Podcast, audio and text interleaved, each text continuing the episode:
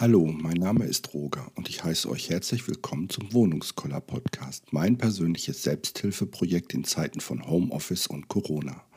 Die heutige Folge heißt Beyond. Ich stelle euch darin ein paar Ausflugsziele bzw. Fotolocations vor, die es sich lohnt zu besuchen, wenn die Pandemie das wieder zulässt. Ich möchte mit meiner kleinen virtuellen Reise direkt in meinem Wohnort starten. Die Stadt Schwerte liegt in unmittelbarer Nähe zur Ruhr. Auf dem Marktplatz der historischen Altstadt kann man es sich in einigen Lokalen gut gehen lassen. Viele Gebäude der Altstadt stehen unter Denkmalschutz und der schiefe Glockenturm der St. Viktor-Kirche erinnert an den berühmten Turm in Pisa. Das eigentliche Highlight der Stadt ist aber das jährlich im Spätsommer stattfindende Theaterfestival. Das Festival Welttheater der Straße gibt es bereits seit 1989 in Schwerte und es steht für internationales Straßentheater der Spitzenklasse. Das Festival zählt zu den größten deutschen Festivals dieser Sparte. Die meisten internationalen erfolgreichen Straßentheatergruppen haben bereits in Schwerte gespielt. Jährlich kommen bis zu 15.000 Besucher zu uns und ich kann euch nur ermuntern, einmal dabei zu sein. Es lohnt sich wirklich. Kommen wir in die Stadt Hagen. Hier kann ich euch das Freilichtmuseum des LWL ans Herz legen. Es bietet 200 Jahre Handwerks- und Technikgeschichte aus Westfalen und dem Lippeland. Es ist möglich, dort den ganzen Tag zu verbringen, um spazieren zu gehen, alte und vergessene Dinge zu entdecken und zu fotografieren. In den Shownotes werde ich die Seiten des Landschaftsverband Westfalen-Lippe LWL und dem Landschaftsverband Rheinland LVR und die Seite Ruhrgebiet Industriekultur verlinken. Darüber könnt ihr alle Informationen über die meisten der angesprochenen Locations finden und viele andere, die ich hier nicht vorgestellt habe. Wer hätte es gedacht, Dortmund hat auch einiges zu bieten. Als erstes wäre da der Signal Iduna Park genannt. Über 81.000 Zuschauer finden bei Bundesligaspielen Platz in Deutschlands größtem Stadion. Knapp 24.500 Plätze befinden sich allein auf der Südtribüne, der größten Stehplatztribüne Europas. Wer Interesse daran hat, sich das einmal genauer anzusehen, kann Führung auf der Stadionseite buchen. In der Nähe des Stadions befindet sich das Hochofengelände Phoenix West mit dem Skywalk. Fast 70 Meter müssen für den Skywalk erklommen werden. Zunächst geht es steile Treppen hinauf, bis die alte Gasleitung erreicht ist. Auf dieser Pipeline wurde der gut gesicherte stählerne Skywalk in luftiger Höhe als Zuweg für den Hochofen installiert. Dort geht es weiter mitten durch die alte Industrieanlage. Du erfährst interessante Details über die Geschichte von Phoenix West, die Arbeitsweise von Hochöfen und die harte Arbeitswelt der Stahlarbeiter. Abschließend lohnt sich noch ein Spaziergang um den Phoenixsee mit seiner tollen Promenade und viel Außengastronomie.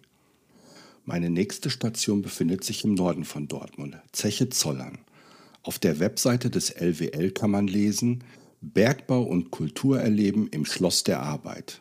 Die Zeche Zollern in Dortmund gehört zu den schönsten Zeugnissen der industriellen Vergangenheit in Deutschland.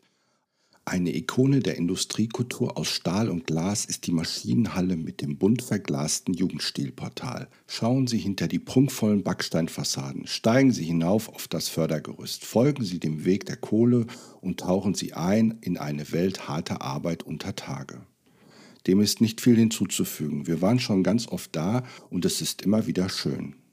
Auf meiner persönlichen Liste steht übrigens noch die Kokerei Hansa. Die Kokerei begann ihren Betrieb im Jahre 1928, zählte im Laufe ihrer Geschichte zeitweise zu den größten Kokereien des Ruhrgebiets. Sie kannten keinen Stillstand und deckten unglaublichen Bedarf zahlreicher Hüttenwerke ab, die den Koks zur Erzeugung von Roheisen benötigten. Heute eröffnet sich den Besuchern ein fesselnder Anblick auf das Gelände der Kuckerei. Hohe Türme strecken sich himmelwärts, gigantische Maschinen überall, stählerne Dinosaurier der Industriezeit und mittendrin scheint die Natur sich wieder zu erheben. Von Dortmund möchte ich einen kleinen Abstecher ins Münsterland machen. Das Schloss Nordkirchen ist ein barockes Schloss südlich von Münster. Das denkmalgeschützte Wasserschloss ist die größte und bedeutendste Barockresidenz Westfalens und wird aufgrund seiner Ausmaße und architektonischer Gestaltung auch als das westfälische Versailles bezeichnet. In dem ausgedehnten Schlossgarten kann man herrlich spazieren gehen oder fotografieren. Von Nordkirchen geht es weiter nach Hamm. Der Maximilianpark der Stadt Hamm ist ein Freizeitpark, der seit 1984 auf dem Gelände der stillgelegten Zeche Maximilian errichtet wurde und dessen Wahrzeichen der Glaselefant ist, eine rund 40 Meter hohe Plastik. Den Maxi-Park kann ich sehr empfehlen, wenn man mal etwas mit seinen Kindern unternehmen möchte oder sein neues Makroobjektiv im Schmetterlinghaus testen will. Von Hamm ist es nicht weit bis Soest. Die Stadt punktet mit ihrem historischen Stadtkern. Außerdem findet man eine weitgehend intakte Stadtmauer und einen der stimmungsvollsten Weihnachtsmärkte in ganz NRW. Für das nächste Ziel geht es wieder zurück ins nördliche Ruhrgebiet, nach Waltrop.